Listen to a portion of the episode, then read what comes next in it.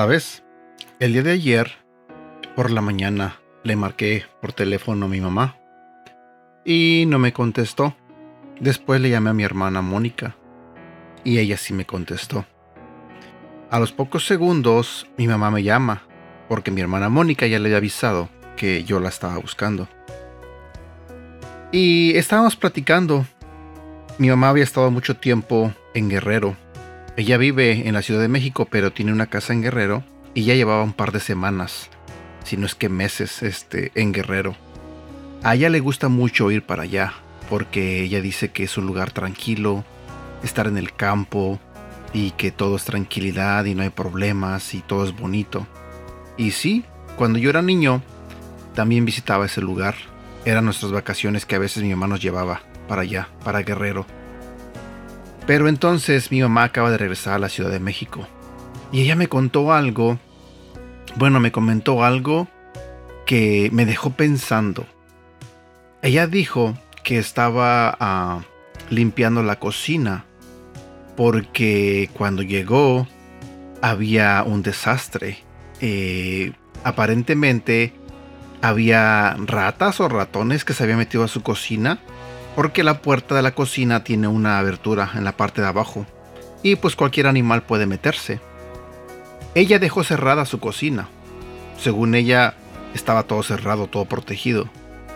Pero cuando abrió, ella encontró las ratas y habían destruido muchas cosas. Entonces me dijo que ya llevaba varios días que estaban limpiando, que estaban poniendo todo en orden, porque, como les digo, las ratas se habían hecho un desastre.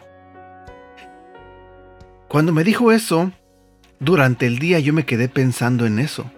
Estuve piense y piense y se me vino a la cabeza algo. ¿Sabes? En nuestra vida espiritual puede pasar exactamente lo mismo. Nosotros podemos tener nuestro corazón, entre comillas, cerrado, protegido, pero sin una relación con Dios. Creemos que todo está cerrado, pero lamentablemente, la ausencia de Dios en nuestro corazón abre una abertura en nuestro corazón, donde Satanás puede usarla para que entre el pecado, para que entre el pecado a nosotros. Quizás podemos engañarnos y decir, no necesito ir a la iglesia, no necesito a Dios, pero estoy bien, no estoy haciendo nada malo.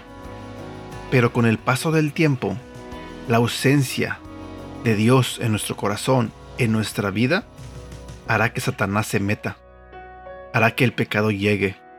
Y de repente comenzarán las mentiras. Y de repente comenzarán, eh, no sé, las palabras groseras. Y de repente empezarás a hacer cosas que no son agradables a Dios. Y el pecado puede hacer de las suyas en tu vida. Simplemente porque dentro de nosotros no tenemos a Dios, porque en nuestro corazón no tenemos al Espíritu Santo. Cuando mi mamá me contó lo de la cocina, sí, ella pensó que estaba cerrado, que estaba todo protegido, pero realmente no estaba protegido. Un simple ratón o una rata entró por cualquier orificio pequeño. Y exactamente puede pasar lo mismo con nosotros. Podemos vivir así, sin Dios en nuestra vida con esa ausencia del Espíritu Santo en nuestro corazón. Y podemos creer o podemos engañarnos a nosotros mismos y decir que estamos bien. Pero con el paso del tiempo entrará el pecado, como lo dije antes. Entrarán esos animales que destrozarán nuestra vida, que harán un desastre dentro de nosotros y que destrozarán nuestra vida. Corremos el riesgo de meternos en cosas que no debemos hacer, eh, robar, inclusive hay personas que han matado, hay personas que se vuelven alcohólicos, se vuelven drogadictos, se vuelven agresivos, se vuelven golpeadores de esposas o de mujeres.